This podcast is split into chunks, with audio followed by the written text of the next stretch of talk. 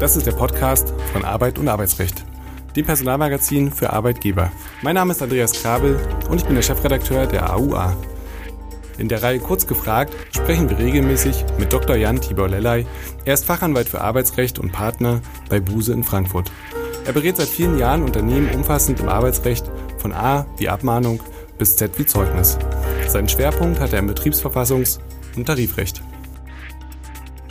Herzlich willkommen, lieber Herr Dr. Lellay, zu einer weiteren Folge Kurz gefragt. Heute wollen wir sprechen über Mitarbeiterdiebstähle. Eigentumsdelikte von Mitarbeitern gegenüber dem Arbeitgeber werden ja meist, ich sag mal, verharmlost von der Arbeitnehmerseite. Doch auch Diebstähle oder eine Unterschlagung von geringwertigen Sachen führen in der Regel ähm, zur Bagatellkündigung. Denn nicht der entstandene monetäre Schaden, sondern der Vertrauensbruch im Arbeitsverhältnis ist hier das entscheidende Kriterium. Für eine Beendigung des Arbeitsverhältnisses ähm, braucht es aber in der Regel noch möglicherweise ein wenig mehr. Lieber Herr Dr. Lellay, Mitte Januar hat das Arbeitsgericht Köln über einen Fall entschieden, in dem eine Mitarbeiterin eigenmächtig einen Bürostuhl mit ins Homeoffice genommen hat. Klingt erstmal nicht so dramatisch, aber was genau ist hier passiert?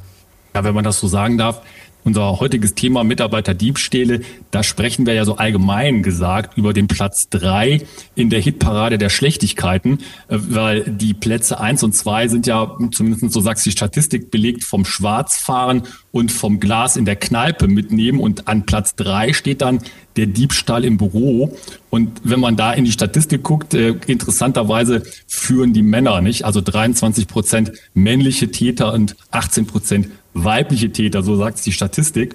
Und einer der Fälle ist jetzt vom ähm, LAG, Entschuldigung, vom Arbeitsgericht in Köln entschieden worden. Äh, auch etwas äh, ungewöhnliche Konstellation. Äh, die Arbeitgeberin hier war ja das Erzbistum Köln und die Mitarbeiterin auch sogar in leitender Position äh, tätig. Und da hatte sie einen Bürostuhl mit nach Hause genommen, äh, kurioserweise auch noch im Zusammenhang mit der im Rahmen der Pandemie umgesetzten Homeoffice-Pflicht. Nicht? Also sowieso hätte man von zu Hause arbeiten sollen. Da hatte man eventuell vom Erzbistum noch nicht so ganz hundertprozentig die Regelungen festgezurrt und die Mitarbeiterin hatte dann den, den Bürostuhl mitgenommen. Und daraufhin reagierte man mit einer Kündigung und ähm, das Arbeitsgericht Köln hat jetzt entschieden, nein, das reicht also nicht. Der Bürostuhl, die Mitnahme, auch der Diebstahl, natürlich kann ein Kündigungsgrund sein, aber in dem Verhältnis hier war das nicht ausreichend. Die äh, Frau war seit 2008 beschäftigt und da sagt das ähm, Gericht, das reicht hier für eine außerordentliche Kündigung nicht aus. Wann bedarf es denn einer Abmahnung und wann kann der Arbeitgeber außerordentlich fristlos kündigen beim Fehlverhalten eines Mitarbeiters wegen Diebstahlsbezug bzw. wegen einer Unterschlagung?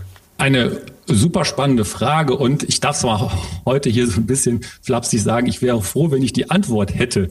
Äh, denn die Antwort ist, äh, man muss es leider sagen, ja immer vom Einzelfall abhängig. Prinzipiell, und das ist der Grundsatz, mit dem wir ja alle zu kämpfen haben in der Praxis, sagt das Bundesarbeitsgericht, äh, verhaltensbedingte Kündigungen sind prinzipiell vom Grundsatz her immer nur äh, zulässig, wenn vorher abgemahnt wurde und dann natürlich eine weitere Zeit eingeräumt wurde, das Verhalten abzustellen und dann nochmal ein Vorfall kommt, dann darf verhaltensbedingt gekündigt werden, an der, im Grundsatz her. Äh, andererseits sagt das BAG aber auch, naja, es gibt eben immer Fälle, äh, wo eben auch ohne Abmahnung gekündigt werden kann und dann wird das, das liest sich immer sehr spannend und auch liest sich gut handhabbar wenn also das Verhalten, äh, das Fehlverhalten so schwerwiegend war, dass man hier das aus Arbeitgebersicht keinesfalls hätte hinnehmen äh, wollen. Und das muss der Mitarbeiterin oder dem Mitarbeiter, die das hier verbrochen haben, auch klar gewesen sein. Liest sich gut, ist in der Praxis unglaublich schwer zu handhaben, ähm, so dass man sagen kann, okay, vielleicht bei Diebstählen äh, ja, aber hier, naja, man sieht es ja an der Entscheidung des Arbeitsgerichts Köln, ist es auch eben nicht immer so. Prinzipiell ist es so, dass die Gerichte sagen, Diebstahl, die berühmten Eigentums- und Vermögensdelikte sind außerordentliche Kündigungsgründe und können einzelfallabhängig ohne Abmahnung auch das Arbeitsverhältnis beenden. Aber man muss immer leider auf den Einzelfall schauen. Jetzt bin ich gespannt auf Ihre strafrechtlichen Kenntnisse, denn wir sprechen ja hier teilweise von Diebstahl und von Unterschlagung. Wo ist zum einen der Unterschied und zum anderen spielt das überhaupt eine Rolle im Arbeitsrecht? Ich greife, äh, greife den letzten Teil Ihrer Frage auf und sage, es spielt keine Rolle. Ähm, es gibt natürlich den äh, Unterschied. Der Diebstahl äh, ist ja das äh, Aneignen der einer einer Sache, nicht? Da nimmt man also etwas weg. Das ist der Fall hier auch des Bürostuhls gewesen beim Arbeitsgericht in Köln. Und die Unterschlagung, die geht ja mehr so in den Vermögensbereich, nicht? Da muss man ja nicht unbedingt was wegnehmen. Man kann zum Beispiel ja auch ähm, Dinge äh, unterschlagen, die man schon in seinem Gewahrsam hat. Das ist also eine strafrechtliche Unterscheidung. Ähm, interessanterweise, und da können wir Arbeitsrechtler uns dann ja tatsächlich zurücklegen, sagt das BAG immer, das ist für die kündigungsschutzrechtliche Betrachtung ist es egal. Und deswegen findet man ja auch in den Entscheidungen immer diese strafrechtliche Allgemeinformel von den Eigentums- und Vermögensdelikten. Ich habe mir mal von Strafrechtlern wieder sagen lassen, das erfasst nämlich beides, Diebstahl und Unterschlagung. Das heißt also, das sind die Kündigungsgründe. Eins von beiden kann es sein. Und häufig liest man dann in der Entscheidung, es kommt nicht drauf an, denn beides ist ja strafbar. Nun stellt sich in der Praxis natürlich auch oft die Problematik, dass wir hier nur einen Verdacht, möglicherweise sogar einen sehr harten und starken Verdacht haben seitens des Arbeitgebers, dass ein Eigentumsdelikt vorliegt. Ähm, und dann möchte man natürlich gerne eine Verdachtskündigung aussprechen. Das dürfte die Mehrzahl der Fälle betreffen. Worum handelt es sich dabei? Wo besteht da die Schwierigkeit? Ja, ein unglaublich nach wie vor und ich glaube auch seit vielen, vielen Jahren umstrittener Bereich des Kündigungsschutzrechts, die Verdachtskündigung immer wieder und meiner Meinung nach auch letztendlich mit bedenkenswerten Argumenten wird gegen die Verdachtskündigung, also das Konzept der Verdachtskündigung aufgeführt, dass gesagt wird, naja, das verstößt ja gegen die Unschuldsvermutung.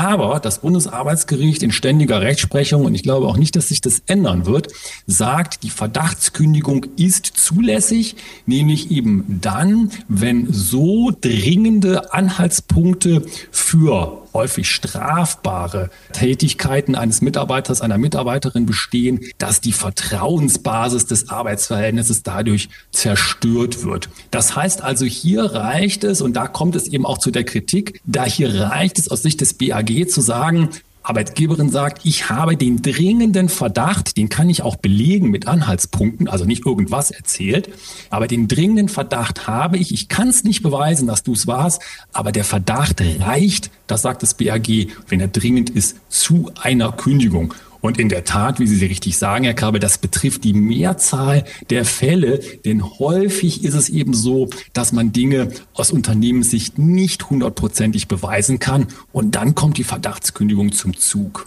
Um das Ganze noch mal so ein bisschen ähm, plastisch darzustellen, haben wir wieder einen Fall herausgesucht. Das ist das LAG Nürnberg mit einem Urteil vom 8.12.2020. Ähm, wie war da der Sachverhalt und vielleicht können Sie auch gleich schildern, wie das Ergebnis war?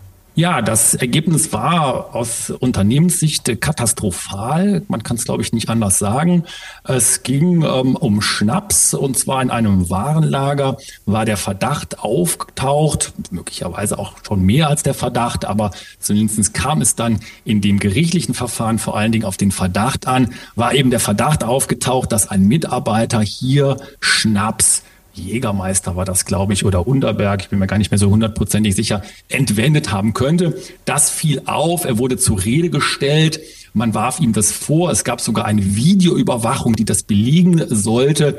Ähm, der Mitarbeiter hat das aber abgestritten, wurde gekündigt und hat im Ergebnis seine Kündigungsschutzklage gewonnen. Das ist ein Fall, äh, den man wirklich, wenn man im Personalbereich mit solchen Konstellationen zu tun hat, und viele Personaler haben das ja, den sollte man sich mal durchlesen. Der ist wirklich wie ein Playbook der Don'ts, könnte man fast sagen, also des Nichtmachens, machen sollens oh, und der sich äh, aneinanderreihenden Fehler, ähm, wo also auch mit formalen Dingen nicht richtig umgegangen wurde, der Betriebsratsanhörung nicht richtig rumgegangen wurde. Ähm, und da kam es letztendlich dann, wie es kommen musste, katastrophaler Ausgang. Landesarbeitsgericht sagt, die Kündigung ist unwirksam. Ich will einmal das Video herausgreifen. Das ist natürlich die spannendste Geschichte, wenn man das äh, Ganze aufgenommen hat oder glaubt aufgenommen zu haben, das ganze Geschehen. Wie weit dürfen arbeitgeberseitige interne Ermittlungen eigentlich gehen? Also da geht es ja dann wahrscheinlich nicht nur um Videos, sondern auch um andere Maßnahmen. Ja, die internen Ermittlungen spielen ja eine unglaublich große Rolle. Wir hatten das hier ja auch im Podcast schon das eine oder andere Mal angesprochen. Die interne Ermittlung ist ja die Schwester sozusagen des, der Compliance. Und äh, in der Tat, da spielen nicht nur Videoüberwachung eine Rolle. Video ist ja heutzutage, kann man fast sagen, schon fast ein bisschen altbacken. Nicht? Gibt es ja ganz lange schon. Heutzutage gibt es ganz andere Möglichkeiten, Software gestützt äh, über ähm, Keyword-Erkennungsprogramme, E-Mail- Korrespondenz zu überwachen oder zu durchsuchen. Und hier ist es ähm, letztendlich immer so, dass wir vor einer Gemengelage stehen, wenn wir solche Fälle zu bewältigen haben aus Arbeitsrecht und Datenschutzrecht.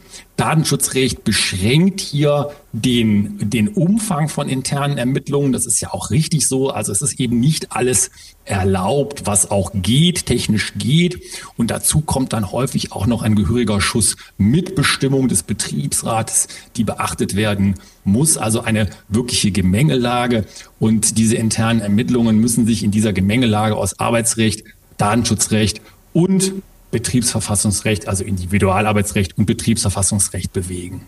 Welche Konsequenzen hat das eigentlich, wenn Schindluder getrieben wird mit den internen Ermittlungen? Also einerseits kriegt man wahrscheinlich natürlich auf den Deckel aus datenschutzrechtlicher Sicht, aber zieht das auch ein Verwertungsverbot nach sich? Ja, das kann soweit äh, gehen. Es kommt eben äh, sehr stark darauf an, ähm, was passiert ist. Interessanterweise sagt das Bundesarbeitsgericht, wenn wir jetzt, jetzt nur mal die Mitbestimmungsseite anschauen, dass ähm, die ähm, ein Verstoß gegen das Mitbestimmungsrecht, also eine mögliche nicht erfolgte Einbeziehung des Betriebsrates, dann unproblematisch sein kann, wenn es zumindest datenschutzrechtlich zulässig war. Ja, also die, die Maßnahme datenschutzrechtlich zulässig gewesen war, spielt möglicherweise ein verletztes Mitbestimmungsrecht des Betriebsrates nicht mehr eine solche Rolle. Aber auch hier äh, die Fallstricke sind zahlreich und hier muss man ein wirklich ganz strukturiertes und gleichzeitig natürlich auch schnelles Vorgehen an den Tag legen, um da erfolgreich zu sein aus Unternehmenssicht. Dann lassen wir uns gleich noch das nächste Problem aufmachen, und zwar die Anhörung des verdächtigen Mitarbeiters vor der Verdachtskündigung. Ähm, wie ist das durchzuführen? Was ist da zu beachten? Ein unglaublich wichtiger Punkt, denn das und aus meiner Sicht auch vom BAG völlig zu Recht immer hervorgehoben, ist sozusagen der Ausgleich das BAG äh, sagt ja oder hört nicht auf die Kritik, die gesagt wird, die Verdachtskündigung verstößt gegen die Unschuldsvermutung. Darauf hört das BAG nicht, sagt doch, die Verdachtskündigung ist zulässig, aber, und das Aber kommt jetzt, sagt auch, du Arbeitgeberin, Unternehmen musst zwingend vor der Verdachtskündigung den Verdächtigen oder die Verdächtige anhören, das heißt Gelegenheit zur Stellungnahme geben. Passiert das nicht, ist die Verdachtskündigung und dann eben auch die Kündigung alleine aus diesem Grund unwirksam. Deswegen muss die Verdachtskündigung mit der Anhörung vorbereitet werden. Man muss also den Mitarbeitern, den Verdächtigen die Gelegenheit zur Stellungnahme geben. Da gibt es dann weitere Probleme, äh, wenn das in Gesprächen führt, zu Gesprächen führt, die dann eventuell in einer Drucksituation enden und, und, und. Aber wichtig ist es eben aus Personalsicht immer im Blick zu behalten, dass die Verdachtskündigung durch die Anhörung, die Anhörung des Mitarbeiters, noch nicht die Anhörung des Betriebsrates, das ist ja der nächste Schritt, dadurch muss die vorbereitet werden. Und ganz genau das Gremium, den Betriebsrat, will ich jetzt nochmal aufgreifen. Wir hatten es äh, auch schon angesprochen. Wie und wo, an welcher Stelle muss der eingebunden werden? Ja, wenn wir uns nochmal anschauen, ähm, den Bereich der internen Ermittlungen, da hatten wir ja die datenschutzrechtlichen Komponenten gerade schon angesprochen, dann werden gut beratene Unternehmen hier schon den Betriebsrat einbinden, Natürlich immer abhängig von den Ermittlungsmaßnahmen, die durchgeführt werden. Aber hier bietet sich das schon an. Möglicherweise hat man ja sogar Betriebsvereinbarungen abgeschlossen. Und wenn es dann zur Kündigung kommt, das heißt die formellen Voraussetzungen für die Kündigung, vielleicht ist es ja nur eine Verdachtskündigung oder wahrscheinlich ist es nur eine Verdachtskündigung, wenn die abgeschlossen sind, Stichwort Anhörung der Verdächtigen, des Verdächtigen durchgeführt, dann wird die Betriebsratsanhörung klassisch eingeleitet nach 102 Betriebsverfassungsgesetz. Dann wird also zur Kündigung und zwar zur Verdachtskündigung bitte auch angehört. Ein weiterer Problemfall übrigens oder ein weiterer Problemkreis aus der Entscheidung des LAG Nürnbergs, die wir heute schon angesprochen hatten. Ähm, lassen Sie uns zum Schluss noch einen spektakulären Blick zurückwerfen. Also den meisten dürfte es noch äh, bekannt sein. Was hat sich denn seit der sogenannten Emily-Entscheidung des BAG getan? Gelten die damaligen Grundsätze noch immer? Ähm, vielleicht können Sie da mal ganz kurz schildern, worum es ging, wie das Ganze ausgegangen ist. Ich verrate nur so viel vorab. Ähm, der Pfandbon im Wert von 1,30 Euro hat äh, sehr hohe Wellen geschlagen sehr hohe Wellen geschlagen. Man kann es nicht anders sagen. Fast schon ein Tsunami, den das ausgelöst hat. Und man las das ja dann auch immer. Äh, Emily äh, war zu ihrer Zeit äh, die berühmteste Kassiererin Deutschlands.